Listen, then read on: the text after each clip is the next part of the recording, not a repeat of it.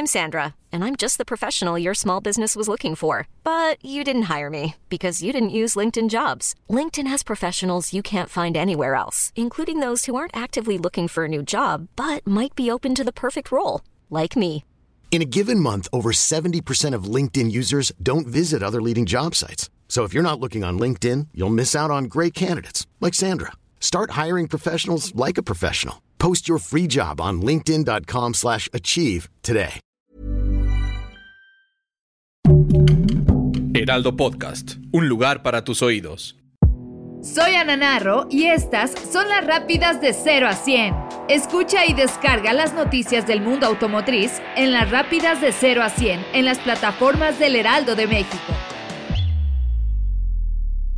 Vaya que esta última carrera en la Fórmula 1 nos tuvo al borde del asiento. Y es que desde muy temprano Esteban Ocon en la primera vuelta tuvo un percance con su monoplaza, mismo que ocasionaría la entrada del safety car. Esta acción dio como resultado la polémica en el resto de la carrera. Apenas saliera el vehículo de seguridad de la pista, Sergio El Checo Pérez intentaría rebasar a Lando Norris muy abruptamente en la curva 4, pero dicho rebase era muy complicado y este mismo lo mandaría a la grava, haciendo que el mexicano bajara hasta la décima posición, mientras Norris era penalizado 5 segundos por sacar de pista a Checo, Pérez intentaba recuperar posiciones, pero nadie se esperaría que Charles Leclerc querría hacer el mismo rebase al piloto mexicano y dos veces. Por tanto, el coequipero de Verstappen fue sancionado 5 segundos por cada vez que el piloto de Ferrari quedó fuera de la pista al intentar pasarlo sobre la curva 4. Y en resultado, con ambas penalizaciones, Lando Norris termina en un muy buen tercer lugar, aunque él se quedara con ganas de ese segundo podio. Y Sergio El Checo Pérez acabó en un sexto lugar, que no representa un mal resultado si tomamos en cuenta la penalización de 10 segundos y su segundo arranque en la décima posición. Verstappen, por su parte, gana la carrera en casa, lo que trajo consigo la locura en el Red Bull Ring por parte de la afición. En la segunda posición termina Botas, misma que le supo a victoria. Las tablas de resultados generales siguen iguales en las primeras posiciones. Habrá que ver qué nos depara el circuito de Silverstone en Inglaterra.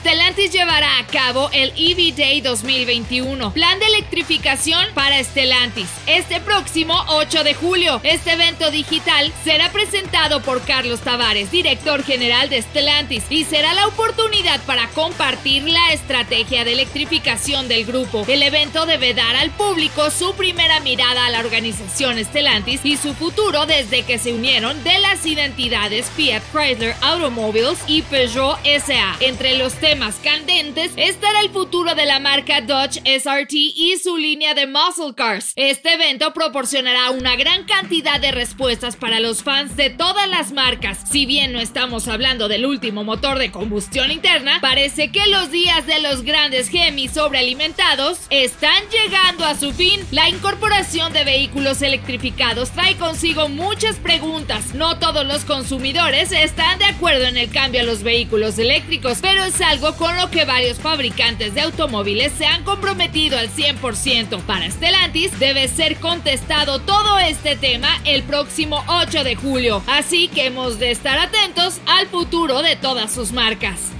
David Aguilar visita las instalaciones de la compañía automotriz SEAT, donde realizó una masterclass para los empleados. Este joven talento nació con el síndrome de Poland y diseñó la primera prótesis para su brazo derecho con piezas de un juego de construcción. Ahora va por la quinta creación, que presentó incluso en la NASA en la Cross Industry Innovation Summit cuando tenía 19 años. Se hace llamar Han Solo, cuenta con un récord Guinness y estudia bioingeniería con el objetivo de seguir creando prótesis y mejorar la vida de otros niños. Con esto, SEAT impulsa el lanzamiento de Innova, una nueva plataforma digital creada para conectar personas, ideas y proyectos.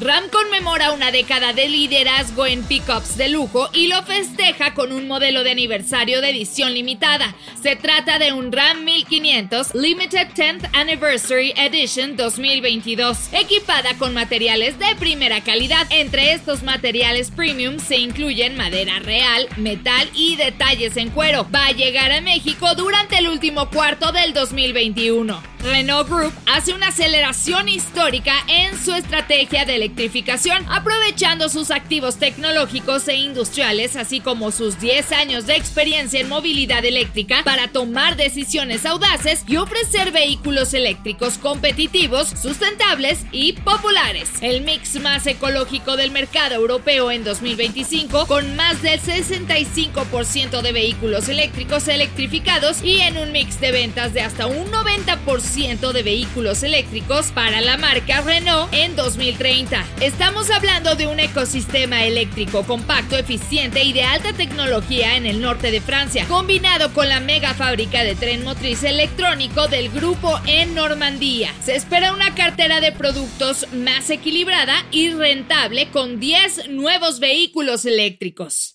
Como parte de las acciones de su programa medioambiental Misión Cero, la planta de los cuatro aros en México da paso firme para la preservación de ecosistemas terrestres. Dio inicio con la plantación de 1.250 árboles al interior de la fábrica, con el objetivo de preservar la biodiversidad, el desarrollo del hábitat para aves acuáticas migratorias, favorecer la capacitación de CO2 y mejorar el paisajismo de la zona, son acciones que contribuyen a la preservación de la diversidad biológica de la región de San José Chiapa. Audi México tiene un objetivo claro, la producción sustentable, como parte de su programa medioambiental Misión Cero. Tarek Masur, presidente ejecutivo de Audi México, comentó que el cuidado del medio ambiente ocupa un lugar muy importante en su estrategia corporativa. Asumen su responsabilidad a través de la preservación de la biodiversidad al interior de sus instalaciones. Para Audi México, el futuro es una actitud y la sustentabilidad es tener un compromiso con el medio ambiente. Los nuevos coches eléctricos de la firma estrenarán plataforma específica. Así es, el objetivo de Volvo está claro, ser completamente eléctricos en 2030 y ya han comenzado su hoja de ruta para llegar a este con el lanzamiento de sus dos primeros modelos a pilas. Ahora la firma sueca adelanta su siguiente movimiento, lanzar una segunda generación de modelos construidos sobre una plataforma específica que mejora mejore la eficiencia y la habitabilidad.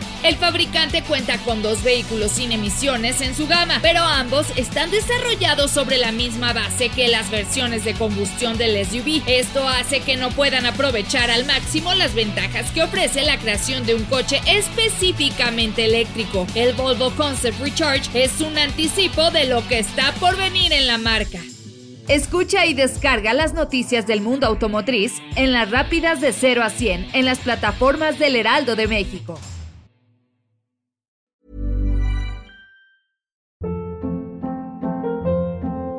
Hold up. What was that? Boring. No flavor. That was as bad as those leftovers you ate all week. Kiki Palmer here, and it's time to say hello to something fresh and guilt-free. Hello Fresh. Jazz up dinner with pecan-crusted chicken or garlic butter shrimp scampi. Now that's music to my mouth. Hello Fresh. Let's get this dinner party started. Discover all the delicious possibilities at hellofresh.com.